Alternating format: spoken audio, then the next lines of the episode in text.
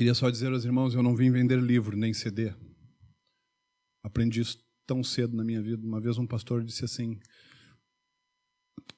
há muitos anos atrás, acho que foi em 95, ele disse assim: "Está aqui um envelope. O pastor leva, pede para as pessoas fazerem um pedido de oração e porem uma oferta aqui dentro por esse pedido de oração que eles vão fazer. Eu olhei para o pastor, eu ainda era tão jovem. Eu disse: desculpe, não consigo, não posso fazer isso. Não, pode fazer, tem a minha autorização. Eu disse: pois, mas eu não tenho dele. Não posso. Eu vim só derramar a minha vida nessa manhã. Em 1993, a gente casou eu e a Adriana, e com 10 dias de casada ela ficou muito enferma, muito doente. Uh, uma febre altíssima. Nós éramos, assim, jovens, ainda somos, não é? Agora eu queria dizer que eu sou tão abençoado pela vida dela. Uh, todos os dias ela abençoa-me muito, muito. Quase que ela não ia estar hoje aqui pela manhã, mas é tão bom que ela está que quando ela está eu me sinto assim muito mais abençoado. Uh, ela tem uma força muito grande uh, e uma graça muito grande. Quando a gente se conheceu em 1991, eu era militar, estava a contar ao Adriano. Eu era militar de carreira, da banda de música, tocava clarinete, saxofone. Era o meu sonho estar na banda. Até um dia que eu saí de casa com uma farda toda engomada. Não sei se alguém engomou a roupa. Eu era militar e tinha que se dar goma na farda. E eu ficava até às três da manhã a engomar a roupa e fazia aquele friso, assim, aquela coisa, porque quando chegava-se na formatura, o tenente passava a espada e dava-nos um elogio. E os elogios contavam para uma folga na sexta-feira e dispensa do serviço de guarda, 24 horas. E eu caprichava em engomar a roupa, não é? Então, um dia eu já estava num processo, 1990, eu estava num processo, sabendo que aquele não era o meu lugar. E eu saí do exército, eu, do, da minha casa, eu morava a cinco minutos do exército, a subir uma rua e entrava no portão principal. Aquele dia eu saí de casa com a farda engomada, parecia o Robocop. Quando eu entro no portão do exército, eu estava em lágrimas. O tenente olhou para mim e disse: Passe alguma coisa. E eu disse: Não, senhor, não, senhor.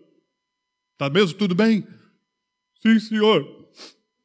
Mas eu estava a chorar, a chorar, porque o Espírito Santo disse assim naquele dia: Tu hoje estás a encerrar o teu percurso no exército. E eu te vou levar para um lugar chamado Portugal, 1990. Naquele tempo não tinha internet, o que hoje nós temos, GPS, não sei o que mais. Foi tão fácil chegar aqui hoje pela manhã, pus lá Prior Velho e tal, e vim parar aqui à porta. Não havia nada, não se tinha informações sobre um país chamado Portugal. 1989, 90, eu fiz três anos de serviço militar e de carreira estabilizado. Meu pai quase enlouqueceu. E o tenente então recebeu-me no seu, no seu, na sua sala e disse: O que que se passa? Eu disse: Se passa que eu vou pedir uma minha baixa e vou sair do exército. Mas o que que tu vais fazer da tua vida? Tu és louco. O Brasil está em crise. Continua, mas Brasil está em crise, deve ao fundo. Tu hoje tens uma função para a vida toda, tu já tens o teu concurso para sargento. Tá, o que, que tu vais fazer? Eu disse, eu vou obedecer à voz de Deus. A voz de Deus, o tenente, instrutor da banda, não acreditava em Deus, nada. Eu disse, sim, sim. E o que, que tu vais fazer? Eu vou fazer o seminário teológico e vou para Portugal. Ele olhou para mim e disse, Portugal? Tu tens família, tens alguém lá? Eu disse, não, senhor. Então o que, que tu vais fazer lá? Eu vou obedecer à voz de Deus. E pedi a minha baixa e saí do exército. Nessa época, em 1991, apareceu uma jovem que eu conheci nos congressos da igreja, linda. Né? Ela olhou para mim, eu olhei para ela, aquela coisa toda, se alguém entende isso. Pim! Quando tivemos a primeira conversa, é? que eu vi que ela estava mesmo. É? Apaixonou-se por mim, irmãos. Foi. Aquilo foi certinho, assim, pim. É? Até hoje sus, suspira. Ah. Não é?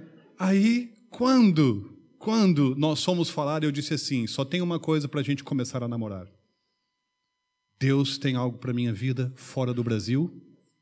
Nós estávamos no sul do Brasil. E eu vou embora daqui para seguir a voz de Deus e cumprir aquilo que Ele tem para mim. Se tu quiseres começar algo comigo, nunca tu pode ser um impedimento na minha vida para aquilo que Deus tem na minha história. Se tu estiveres disposta, é assim. Do contrário, nem começamos nada. Já dei-lhe ali as cartas todas assim. Ó. Lá em casa sou eu que mando até hoje. Falei tudo. Hã? Falei tudo. E o que, que aconteceu?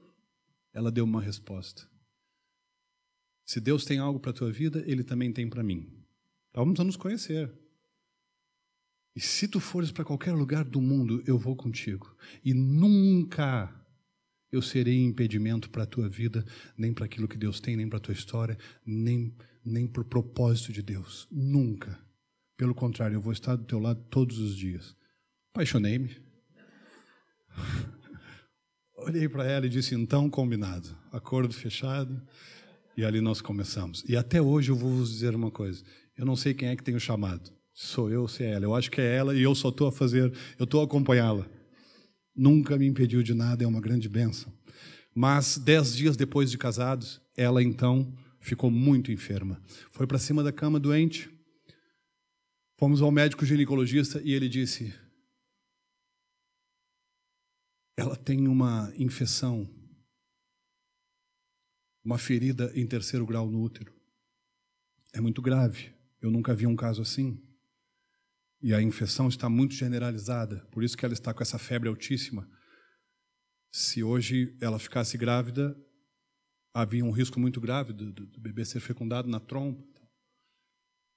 Eu nunca vi um caso assim, mas, doutor, que ferida é essa? Ele disse, é uma ferida congênita. Eu fiquei mais chocado, fui pesquisar o, significado de congênita para entender melhor algo que nasceu conosco? Como é que essa ferida? Ele disse: Eu não sei dizer, mas é muito grave. Pediu-me um exame para mim.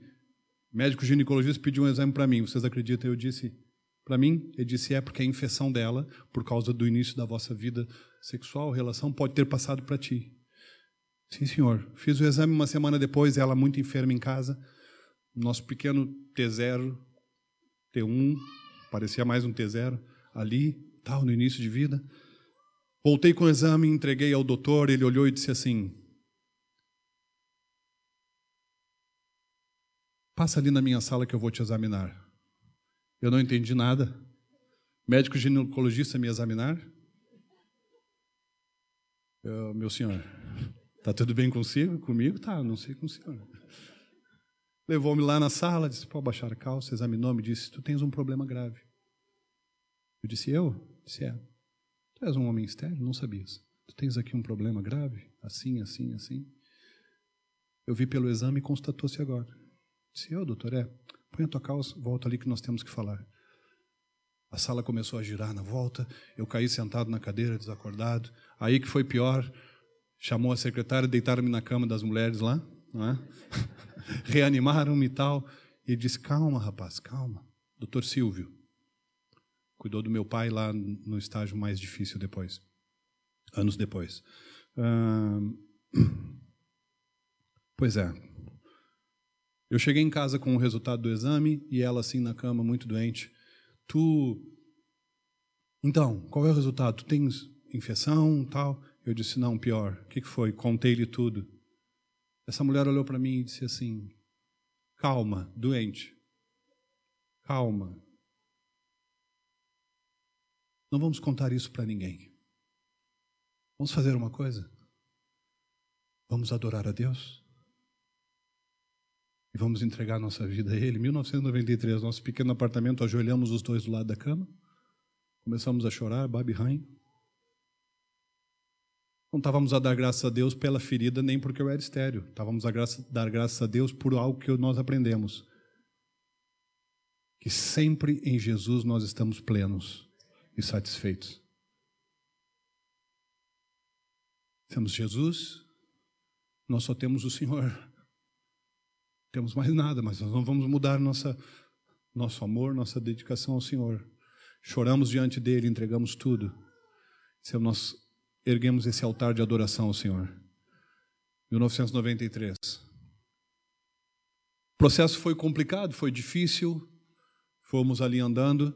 Ela precisava três vezes ao dia de uma medicação injetável. Era muito caro para nós tirá-la de casa, eu só tinha uma mota. Era muito caro tirá-la de casa, levá-la ao hospital, ou levá-la à enfermaria, ou levar a uma farmácia e tal. O que, que eu disse? Vou aprender a dar injeções. Olhei para as laranjas em cima da mesa e disse: É com vocês que eu vou começar. Peguei uma seringa e.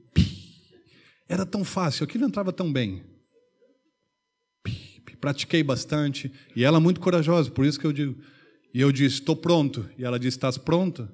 E eu disse: Estou pronto. Ela disse: Então eu estou pronto. E virou-se. Lá venho eu, a primeira. Pim! A agulha entortou, João. A agulha entortou. Pim, ela. Ai! Eu disse: Desculpa, desculpa, desculpa, desculpa, querido. E lá foi. Depois fiquei bom naquilo. Não é? A agulha já entortava só uma ou duas vezes na semana. Pronto, fizemos um tratamento longo, eu ajudei, tivemos juntos, comecei a trabalhar no presídio. Minha primeira igreja foi dentro da cadeia. Três anos fui pastor no presídio. Não podia gerar filhos biológicos, mas podia gerar filhos espirituais. Paternidade fala muito ao meu coração. Ah, foi um processo. Por isso que eu escrevo aqui que a vida cristã é um processo, não é um evento. Não é verdade? Ela é um processo. Eu tenho um pensamento aqui que diz: vocês lembram que os nossos papás estavam lá no jardim, Adão e Eva?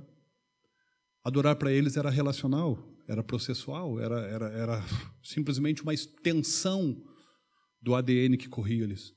Mas apareceu a serpente e disse: oh, oh, oh, Eva, como é que ele disse? Porque a serpente ouve o que Deus diz e depois usa o que Deus diz como matéria-prima adulterada no processo. E a serpente disse assim: Como é que ele falou? Ouviu. E a Eva disse: Deus disse que dessa árvore, tal, os irmãos conhecem. Isso não é assim. Isso não é assim.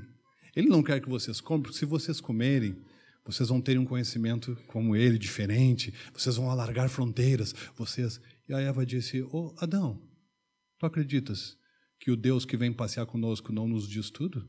Porque a serpente diz para nós que Deus não diz tudo que tem para dizer.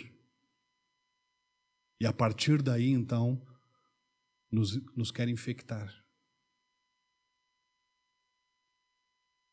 Então eu digo que a queda do homem foi um evento que os tirou de um processo. Então eu tenho um pensamento aqui que diz assim: para cada processo de Deus, Satanás criou um evento. Processos de Deus. Então tem cuidado com a tua vida para que tu possas permanecer no processo. Porque os processos de Deus, na verdade, são aqueles que nos dão longevidade. Eu trabalho com os pastores há muitos anos no norte, o João já esteve lá, convidei uma vez para uma dinâmica que nós fizemos, e agora a última vez convidamos novamente, eu não estava porque estava uma viagem, já nem sei onde andava. Uh, e nesse, nesse processo de unidade da igreja, nós sabemos que realmente a unidade não é um evento, ela é um processo. Não é verdade? Casamento, aliança é um processo. Aí fui lá, estávamos a viver. Comecei a trabalhar no presídio e começamos então ali a ganhar filhos e tal. E Deus fez muitas coisas. Foi a minha primeira igreja ali dentro. E todos os sábados estava lá de manhã com uma turma de 40, 50 homens. E a derramar a nossa vida ali, constituir uma equipa com mais três homens, foi difícil. Chegava em casa de noite, a Adriana tinha que fazer massagem nas minhas pernas, porque era difícil, doía-me tudo, e ela dizia, tu és tão novo, como é que dói as pernas? Todos os três anos que eu trabalhei no presídio, antes de chegar lá era uma dor de cabeça intensa, e depois que saía de lá e a dor de cabeça passava e fazia o culto, quando chegava à noite para dormir, dor nas pernas. Era uma coisa muito intensa, mas não parei, fomos no processo. O trabalho hoje multiplicou-se lá de uma forma poderosa. Porque processos são poderosos. O nosso Deus é um Deus processual, sim ou não? O nosso Deus é um Deus processual. Deus é um Deus de processos consistentes. Tanto que a Bíblia diz que aquele que começou a boa obra é fiel para completá-la. Ah, eu vejo isso tão claramente. Deus a, a completar a sua obra. Então, fomos nesse processo. Até que então, nós depois tínhamos no seminário um professor americano que recebeu um outro casal de americanos e um dia, pela graça de Deus, orou com Adriana e, e trouxe uma palavra. Nem sabia do que se tratava, mas trouxe uma palavra. A esposa dele pôs a mão sobre ela assim e disse: Tu vais conceber. Nós sabíamos o que se passava com ela e comigo, não é? Que não era possível. Mas a verdade é que não há impossíveis para Deus. Deixa eu dizer-te uma coisa que eu também escrevo aqui. O milagre é a manifestação de Deus nos cenários de impossibilidades. As impossibilidades são o solo perfeito onde Deus gosta de trabalhar. O cenário de impossibilidade, impossibilidade é ali que ele opera, ali que ele trabalha. Tu crês nisso? O que acontece é que ela ficou grávida. Então, quando nós fomos fazer o primeiro ultrassom, ela perguntava assim para o médico: Doutor, é perfeitinho? Tem todos os dedinhos? Eu, tem, tem tudo, está aqui e tal. Pronto, e foi. Até que nós tivemos a nossa primeira filha, chamava-se Keren. Chama-se Keren com capa. Nós colocamos o nome da, de Keren porque é a terceira filha de Jó. Vocês lembram? A terceira filha de Jó. Que Deus então o abençoou, depois de todas aquelas perdas que Jó passou. E nós recebemos essa filha de Deus, adoramos a Deus. Hoje temos duas filhas. Deus fez algo poderoso e curou-nos. Amém? Claro, claro. Posso dizer bem? Vou dizer isso, nunca falei, vou dizer agora. Uh, claro que as marcas das injeções que eu errei estão lá. Acreditas, João? As marcas estão lá. É claro que só eu vejo, né, irmãos? Por isso que eu disse que eu nunca falei, porque só eu posso ver isso. Estão lá. E quando às vezes carrega-se, eu sei que está aquela marca, Deus leva-me lá. Porque as marcas ficam para que Deus seja glorificado na tua história. As marcas que ficaram é para que Deus seja glorificado na tua história, na tua trajetória, no teu percurso, na tua vida. E que tu te possas encorajar e saber que o Deus de ontem é o Deus de hoje e é o mesmo Deus do amanhã. Ontem a Adriana disse assim, não sei por que, que ela falou tal coisa, não, mas é amanhã. E eu disse, bem, não é amanhã, é hoje. Ela disse, não, é amanhã. Eu disse, bem, tu já parou para pensar que ontem o amanhã era hoje?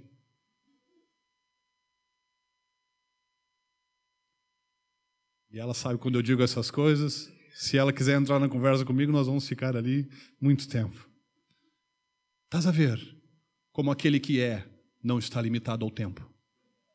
Não está limitado ao tempo há coisas maiores. Eu vejo tão claramente, eu percebo tão claramente Deus aqui nessa casa, irmãos. Estou tão abençoado. Coisas tão, tão lindas. Mas deixa-me só dizer uma coisa: o livro começa com uma experiência. Eu estava em, na igreja e eu disse: Sim, senhor, estou a ver a minha filha. E ele disse: Sabes por que essa miúda é uma adoradora? Sabes por que essa miúda está ali? Não é uma adoradora só porque estava a tocar. Sabes por que ela é uma filha que adora tal? Eu disse: Não, senhor. Ele disse: Porque foste tu e a tua mulher em 1993 que geraram ela quando vocês ergueram aquele altar de adoração lá. Uou! 17 anos, 18 anos depois, eu disse: Uau! Fiquei impactado ali, o pessoal a cantar, eu comecei a chorar. Eu olhei para minha filha e Deus a dizer: foram vocês que geraram naquele dia, quando edificaram aquele altar de adoração. E Deus deu-me uma frase, um pensamento que é assim: adoração. Vocês lembram quando Moisés ia atravessar com as mulheres, com todo o povo para o outro lado? Toda a gente na margem do lado de cá, João, criticou-o. Toda a gente queria, inclusive, apedrejá-lo. Era um desespero. Toda a gente queria acabar com ele. Entretanto, quando chegam do outro lado, depois que passaram com o pé enxuto e o faraó e os cavalos morreram, a Miriam, que inclusive era uma das que criticavam, pegou os tamborins e não sei o que e começaram a dançar e disse: andam as mulheres para cá e tal. Lançou no mar os cavalos e seus cavaleiros, festa. Mas Deus disse-me assim uma coisa: é preciso que haja adoração todo o tempo, porque a adoração na margem do lado de cá é que pode levar-te à margem do lado de lá. E esta, a vossa filha está aí porque ela foi gerada. Eu, eu não comprei a minha filha, eu recebi-a como dádiva, porque não se pode obter nada de Deus se do céu Ele não quiser derramar sobre a nossa vida. Foi uma experiência tão forte. Eu tenho um capítulo aqui que eu falo sobre palcos versus altares, e já que falei de altar de adoração, já que falei de altar, Deixa me dizer uma coisa. Eu tenho alguns pensamentos sobre palcos versus altares que estão aqui dentro. E eu estou a falar de estrutura espiritual, não estou a falar de estrutura física. Eu não estou a falar desse, desse tablado, desse, dessa plataforma. Eu não estou a falar disso. Mas tem uma instrução na Bíblia que diz assim: quando, está na, na palavra de Deus, quando construíres um altar, não uses escadas para que não se veja a tua nudez. É tão interessante nós pensarmos acerca de que se nós fazemos escadas aqui, e esse altar fosse assim, é preciso que haja escadas. Eu gosto tanto desse, dessa plataforma, nesse nível, porque ela é relacional. Ela nos põe no chão. Ela nos deixa assim. Uma vez fui numa igreja que tinha o altar dessa altura. Uau! Tudo bem. Mas eu não, eu não faria assim, eu também tenho algo assim, dessa, dessa altura. Mas o que eu estou a dizer é espiritual, porque, na verdade, palcos versus altares é um confronto. Assim como processos versus eventos é um confronto. Nós hoje estamos a viver uma cultura muito grande dos eventos, dos eventos, dos eventos e dos palcos, das estruturas. Eu não tenho nada contra nada, contra. Eu uso lá na igreja luzes, tecnologia, tudo isso que vocês têm e que nós temos e tal. Isso é o que eu estou a dizer é que nada disso pode ocupar o lugar daquele que é. Nada disso pode ocupar o lugar daquele que é na nossa vida, o centro, quem ele é. Então veja, para que nós possamos entender, na verdade, essa, essa realidade e para que nós possamos compreender que, na verdade, alguns pensamentos são: os palcos são os lugares que os homens querem ser aplaudidos. Os altares de adoração são o lugar onde os homens aplaudem a Deus. Nos palcos, os homens falam do seu percurso difícil para conquistar aquilo, aquela fama. Nos altares, os homens não conquistam, eles entregam tudo. Então eu poderia ir por aí falar muitas coisas acerca desses pensamentos, mas eu já quero ir para o fim, porque estou a perceber que nós estamos a chegar no finalzinho e não quero massar-vos. Eu só quero encerrar com um pensamento sobre adoração já que eu falei que Deus nos deu uma miúda, que é a filha de Jó. Eu não sei se podem colocar aqui. Uh, depois, uma, depois tem uma imagem, que é uma imagem que eu passei do cordeiro, que não há adoração sem o cordeiro. No último capítulo do livro, tu vais, tu vais ser surpreendido quando tu estiveres a ler.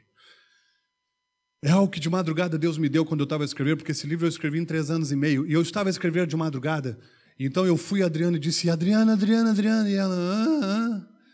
Adriana, Adriana, eu tinha que partilhar com alguém, eu estava cheio daquilo. Adriana, e ela, ah, eu disse: Olha, eu recebi aqui um entendimento, deixa-me falar contigo. E eu partilhei com ela e ela disse: Eu nunca ouvi nada assim. Eu não sei se ela disse isso porque ela queria voltar a dormir, percebe? Ou se, se era para encerrar o assunto. Mas, na história do cordeiro, não existe adoração sem o cordeiro.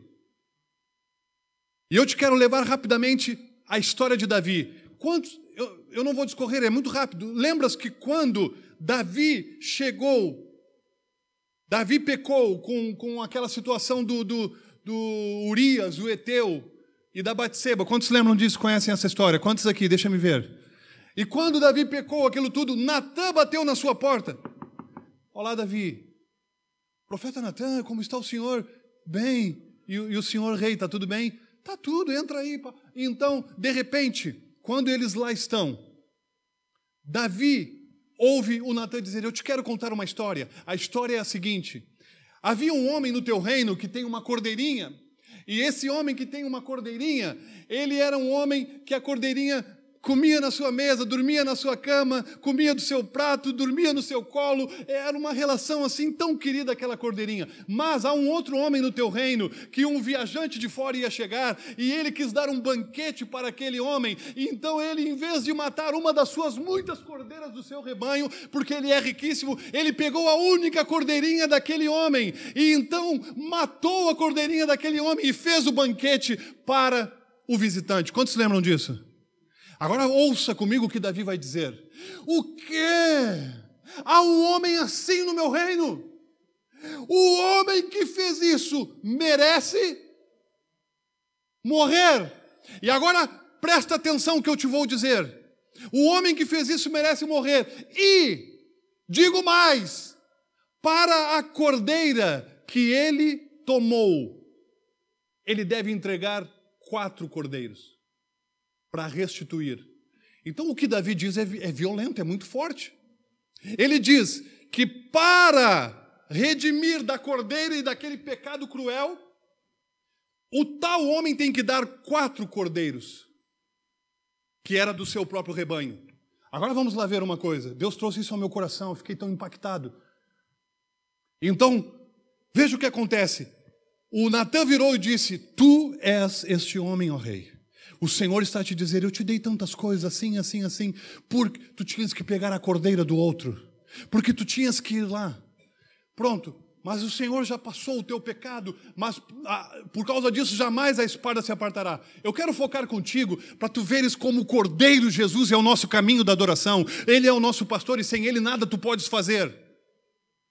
Ele é que nos ensina a adorar. Quando o livro diz assim, o caminho da adoração, o caminho da adoração chama-se Jesus. Ele é o caminho da adoração. Eu não, não posso falar essas coisas contigo agora, mas para encerrar eu te quero dizer uma coisa para te levar lá.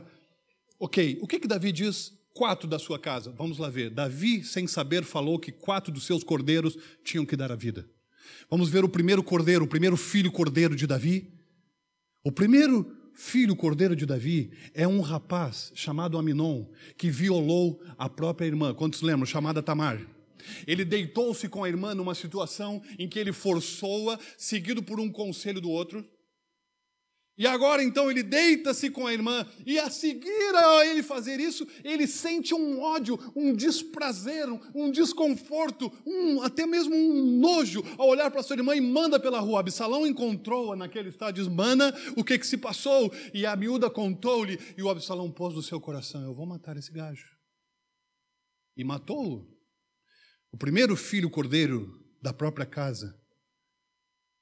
Espera, desculpa, Preciso voltar atrás aqui, porque esse é o segundo. O primeiro filho cordeiro, esse é o segundo. O primeiro filho cordeiro é um miúdo fruto da relação dele e Batseba. É o primeiro filho cordeiro que morreu. É o primeiro, é o miudinho que ele orou, jejuou, clamou e fez tudo. E o miúdo então morreu. O primeiro filho é o próprio filho fruto daquela relação. O segundo é o Aminon que violou a irmã. O terceiro é o Absalão que matou o irmão. Porque o Absalão mata o irmão porque tinha posto no seu coração. E um dia depois de passado tudo, pá, vamos ao campo comigo, vamos passear, olha lá tal. O irmão disse, ok, vamos para lá. E foram, e Absalão matou. São três filhos que morreram: o miúdo, o Aminon, o Absalão. Tanto que Davi chorou tanto por Absalão. Absalão, meu filho, Absalão, meu filho. Quantos lembram? Agora, eu fiquei assim a ler a história e depois, naquela sequência de mortes, os outros morreram com mortes naturais, com mortes de um processo depois como toda a gente aqui, como a nossa história, como todos nós um dia. Mas eu fiquei e disse assim: Deus, cadê o outro filho? O Davi disse que eram quatro, só tem três. Pá, onde é que... Eu fiquei com aquilo. E fiquei lendo a palavra tal até que o Espírito Santo trouxe ao meu coração e eu recebi um entendimento naquela noite. O quarto filho, cordeiro, que morreu da casa de Davi é o que o cego Bartimeu um dia gritou no caminho: Jesus, filho de Davi, tem misericórdia de mim.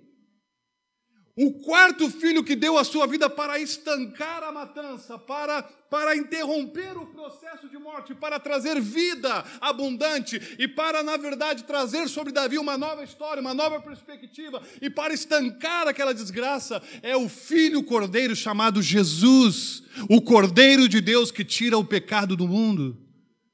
E ele dá a sua vida para que Davi, na verdade, toda desgraça seja interrompida e seja construído um novo Davi, um novo homem. Ele fez isso conosco. O Filho Cordeiro. Não há adoração sem o Cordeiro. Amém, irmãos? Tu estás a receber isso. E vou concluir a dizer uma coisa. Na história de Jó, eu pulei para cá, só para esse link, porque é preciso deixar. Satanás construiu uma tese de que Jó ia negar a Deus. Vocês lembram? Lá está o que o Adriano perguntou à minha Cristina.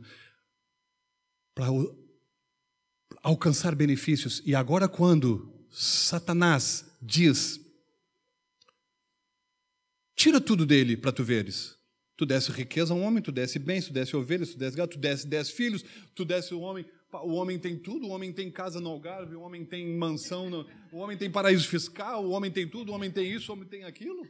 O homem tem não sei o que mais, o homem, o homem tem isso, o homem tem uma frota de carros, é o Cristiano Ronaldo, é isso, é aquilo. O homem tem tudo. Assim, sabe o que, que Satanás está dizendo? Assim também eu adorava-te todos os dias, rendido. E Deus disse: pá, tira isso tudo. Tira isso tudo. E sabes de uma coisa? Naquele momento, Satanás veio e tocou, só não pôde tocar na vida de Jó. O primeiro mensageiro diz: Jó, os caldeus, os, os, os, reinos vieram, bateram sobre teus bens, sobre teu gado, sobre tuas ovelhas, sobre os camelos, sobre isso, sobre aquilo, destruíram tudo, as plantações, tal. Tu já não és o homem mais rico daqui da terra, tu és o homem mais, tu és paupérrimo, tu és o homem mais desgraçado que tem. O segundo mensageiro vai trazer uma notícia terrível. Estou indo rápido para lá. Jó, os teus dez filhos, quantos filhos? Estavam reunidos todos na mesma casa. Chegou então uma tempestade, abalou o telhado, o teto caiu. Tu tens hoje um funeral de dez filhos para fazer. Dez caixões, dez urnas tu tens que levar hoje para o cemitério. Eu não sei como tu vais fazer, mas tens que fazê-lo.